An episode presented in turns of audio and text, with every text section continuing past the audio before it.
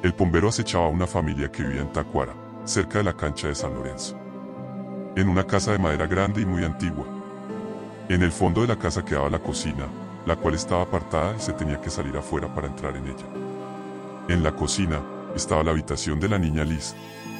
Ella, ahora adulta, asegura que nunca tuvo experiencias paranormales, pero sin que ella lo supiera, algo la había estado persiguiendo durante un tiempo.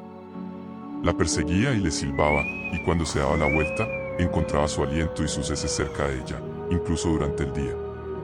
La madre le dijo que era el bombero, pero la niña no se asustó pensando que no era más que una broma. En una noche, cuando estaba lloviendo torrencialmente, la casa de madera crujía con cada racha de viento y los relámpagos iluminaban la habitación.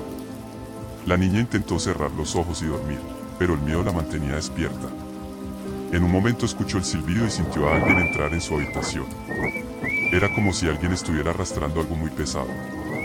La niña intentó gritar, pero no pudo, estaba paralizada por el miedo. Cerró los ojos con fuerza, intentando bloquear el miedo que le estaba paralizando el cuerpo. Pero no era suficiente. El bombero estaba allí, en su habitación, y no había nada que pudiera hacer para evitarlo. La niña sintió una presencia cerca de su cama, como si algo estuviera observándola en la oscuridad. Entonces, algo frío y húmedo rozó su brazo y se sentó en la cama, justo encima de su pierna. Era él, el bombero, frío, peludo, húmedo y olía horriblemente mal.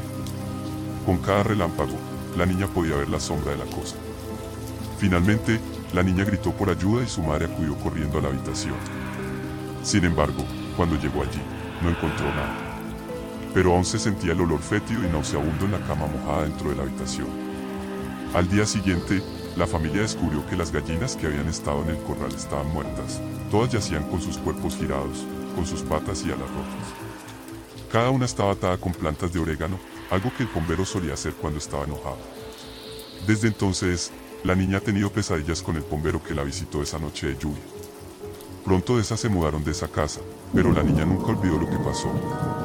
Y hasta el día de hoy, aún siente un dolor de huesos en la pierna donde el bombero se sentó, y cuando la gente habla del bombero, ella sabe que lo que sucedió esa noche fue algo más que una leyenda y que aquella experiencia aterradora dejó una huella permanente en su vida.